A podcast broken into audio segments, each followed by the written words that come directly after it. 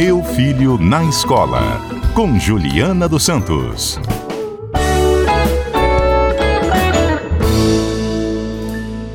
Chegou a hora da participação da professora e pedagoga Juliana Santos, que nos ajuda aqui nesse relacionamento pai, escola, filho, professor, diretor, pai, estudante, enfim. O tema de hoje é algo que parece muito comum, né, professora, nas escolas, que é briga de menino, briga na escola. Exatamente. Contudo, não é porque é comum que a gente deve tolerar e parece que ficou um pouco mais intenso. Mas antes, professora, de entrar para o mundo escolar, a gente podia ouvir a sua avaliação sobre esse cenário que a gente vive. É uma cultura muito tolerante à violência? É, na verdade, a escola ela explode a violência, né? A criança e o adolescente ele vive a violência doméstica, a violência do bairro, ele vive a violência que está na TV, ele assimila isso tudo e normaliza, como se ele também pudesse ter atitudes violentas com todos à sua volta, sejam seus colegas de sala, seus professores e as outras pessoas da equipe dentro da escola. Da equipe dentro da escola. Isso me parece mais grave, a gente vai chegar lá. Mas é muito diferente do que eu vivia, por exemplo, quando tinha briga, briga, porrada, pô, um menino ia bater no outro, enfim, juntava aquele grupinho que eu confesso que eu já ficava assustado, mas era comum, assim, todo mês tinha uma briga, marcava briga, na, na hora da saída eu te pego, hein? Isso mudou? Não, não mudou. Na verdade, pós-pandemia, a gente tem visto que isso agravou bastante. Né? Porque antes a gente tinha essa briga aí da saída uma vez, nanã, mas a gente tinha um processo também de conciliação, de separar, Sim. não tinha o filme, não tinha a propagação é, dessa briga depois nas redes sociais e uma, uma espécie de vitória, de troféu.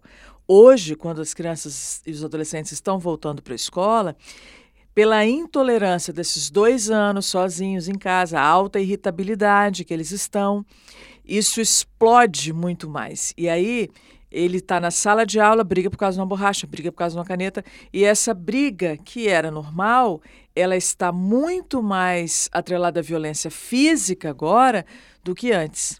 Então, é preciso tomar um cuidado. A gente falou certa vez aqui sobre o acolhimento aos alunos logo no início do ano.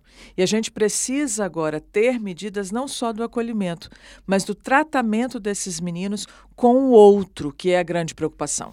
E é fato, assim, nas escolas se percebe isso, que a pandemia intensificou esse comportamento mais agressivo. Intensificou. É, a gente já tem alguns estudos sobre isso, as pessoas estão se dedicando a esse processo de entender por que será que essa alta irritação com tudo que o outro diz é, está tão evidente. Porque é, volta, volta a dizer, né? O fato deles estarem longe uns dos outros trouxe agora para este momento uma tolerância muito pequenininha. Eu, antes de chegar na escola, quero começar em casa. Assim, de que maneira os pais podem perceber isso, que os filhos estão mais agressivos, mais suscetíveis a atos violentos, e como que os pais podem identificar e ajudar a conter? Tem uma questão que é sempre o diálogo, né? Esse procurar saber como está na escola é muito importante. Mas às vezes em casa ele já chega e traz esse comportamento mais agressivo. E aí essa percepção do que, que está acontecendo lá fora, que não está acontecendo aqui, ou que está acontecendo em casa mesmo, que também vai para lá. É, essa atenção dos pais, o diálogo com o que está acontecendo, é, esse alerta a dizer para o filho e para a filha de que ele não é único, ele está numa outra comunidade para além da família, que nós ficamos restritos à comunidade familiar. Agora não, ele está ampliando novamente essas comunidades.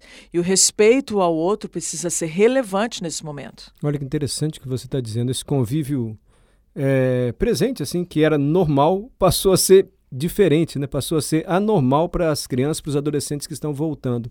É comum o adolescente, ele em casa ser uma coisa e na escola ser outra? Em casa ele não briga, não machuca o irmão, mas em casa o garoto é atentado, briga com todo mundo. Isso é, é comum? É muito comum. E às vezes os pais, quando estão nas reuniões com a gente, eles falam, ah, mas ele não faz isso em casa. Mas aqui ele vê um espaço para fazer. Entendi. Porque lá, às vezes, o pai ele é muito mais repressor. E a escola ela dá essa liberdade do diálogo. E aí ele confunde a liberdade do diálogo com uma imposição, às vezes, que ele vive em casa. A regra que ele quer colocar para o outro, que ele tem para si. Então, essas diferenças de convivência também trazem para essa sala de aula os conflitos. E aí eles estão mais acirrados agora. E mais violentos. Mais violentos. Nós estamos usando só o pronome no masculino aqui, ele. Mas isso se aplica às meninas também, às estudantes? Claro, muito. As meninas brigam muito. E quando elas vão é, para o contato físico, é, a gente brinca na nossa época, era puxar cabelo. É o puxar cabelo não só, né? Os socos também. Essa, essa violência física entre elas e a competição. É uma competição pelos meninos que estavam longe há muito tempo, pela maquiagem, é a competição pelas notas. Elas são competitivas e estão também resolvendo suas questões com a violência física. Professora Juliana, como é que a escola identifica e pode agir para evitar que chegue a briga física mesmo. Assim, há sinais que os professores, pedagogos, coordenadores, diretores podem observar no recreio, na hora da educação física, no dia a dia. Há sinais que aquilo vai explodir? Tem uma questão que está evidente: a irritação e a falta de tolerância com o outro. Isso já está posto. Então a escola já tem que atuar essa conversa, as rodas de conversa na sala de aula, entre as lá numa turma e entre as turmas. Às vezes a, as turmas fazem educação física, por exemplo, com a turma A e C, A e B, quer dizer, as salas diferentes. E isso também é, traz a briga.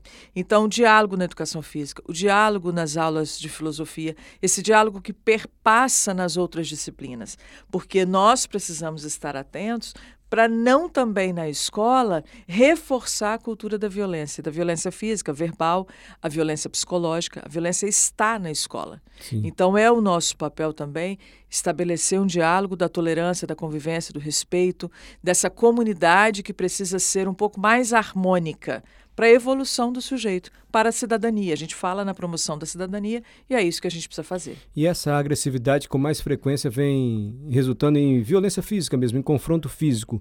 Ela está atingindo também funcionários, professores da escola, vale também para os adultos que estão ali no ambiente escolar? Sim, a gente tem muitos relatos, é, aqui no Espírito Santo e fora do Espírito Santo, de professores agredidos, diretores agredidos, quando vão fazer alguma intervenção.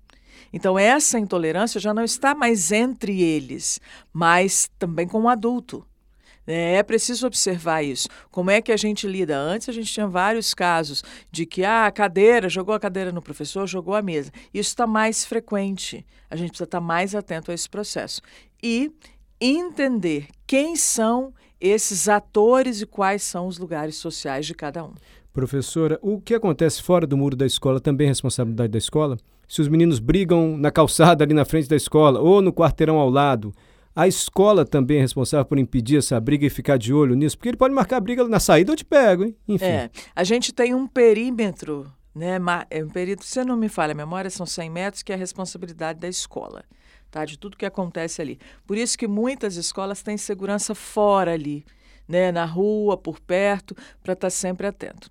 É claro que se ele está uniformizado, é pior ainda, porque ele caracteriza ali o sujeito da escola X ou Y.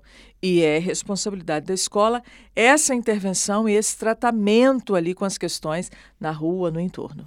Como é que eu oriento meu filho ou minha filha para que ele evite a briga e não fique o covarde da escola, o que vai ser sacaneado ou vítima de bullying pelos outros? Ih, não quis brigar, regou, chamou a tia, chamou a coordenadora. Enfim, é, eu imagino assim que a escola deve ser muito bem preparada para que se o aluno chame a coordenadora e diz, olha, ele vai me bater, tem que ter um preparo da escola para saber lidar com isso também e não, é, eu vou dizer isso mesmo, não manchar a imagem do, do menino ali perante os colegas, né? É, eu acho que tem que ter o preparo e crer no que a criança está falando, o adolescente está falando. O que a gente tem visto é que, às vezes, os, os, próprios coordenadores, que são aqueles imediatos ali, eles não acreditam no que a criança disse. Uhum. Não, não é, não acontece, calma, não, não, não. Mas é preciso acreditar, chamar para conversar, entender o que está acontecendo para dissolver.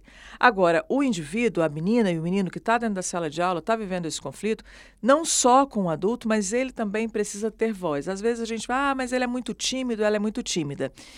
É sim, mas ele precisa aprender a se defender. Se impor. Se impor. É, numa palavra, num não que diz, não quero participar, não quero fazer. Olha, esse é o meu limite. Vamos colocar que é, a gente tem dito assim há um tempo entre os jovens, o não é não. E o não é não para os adolescentes e para as crianças também. Não gosto dessa brincadeira. Não quero que você faça comigo. Ah, mas ele vai deixar de ser meu amigo, vai deixar de ser minha amiga. Qual é o grau da amizade nesse momento? Uhum. Então é preciso medir, dizer não, estabelecer os limites. A família, os professores, coordenadores e principalmente os pedagogos terem, é, darem também esse poder para a criança da, da autodefesa. Perfeito. É, só insistindo nessa questão dos pais, assim, eu já ouvi muitos pais dizendo, nossa, se te empurrarem falando para o filho, você empurra mais forte. Se te der o tapinha, você dá o tapa maior ainda. Você acha que essa é a orientação? Ou meu filho te bateu, te, algum tipo de agressão, corre na coordenadora e fala. Você é, não é gente... é bobão, você não é covarde por agir assim. Não, a covardia é o bater de volta. A covardia é, é, fomentar essa briga, fomentar a discussão que envolve às vezes mais de duas pessoas. Aí vem aquele grupo de aluno, bate, bate, bate daqui para lá. O que a gente precisa fazer é, olha, meu filho, qualquer sinal de que você pode ser agredido, procure um adulto, porque a gente confia neste adulto. Existe um adulto naquela relação ali, seja o coordenador, o pedagogo ou professor. Tem alguém para fazer uma intervenção. Então, procure alguém, ou aqui em casa ou dentro da escola, para que não chegue às vias de fato, como a gente costuma dizer. Professora Juliana, obrigado viu, por essa conversa tão importante e tão atual, né? Porque eu nunca imaginei que a volta à pandemia iria fomentar confrontos violentos em escolas e é isso que está sendo notado agora pelos professores, como bem relatou a professora Juliana. Dicas para a gente que é pai também, eu acho tão feio. Eu acho tão triste ver criança brigando. Quando é menina, é. então, adolescente, nossa, nossa, aquilo parte o coração. É. Mas acontece. E infelizmente está acontecendo com mais frequência. Acontece, a gente precisa dialogar mais, falar com eles sobre respeito, harmonia e convivência em comunidade. É essa a questão, conviver em comunidade. E a senhora insistiu bem, a escola acreditar na criança. Exatamente. Obrigado, professor. Até a próxima terça-feira. Até a próxima terça. Obrigada a vocês.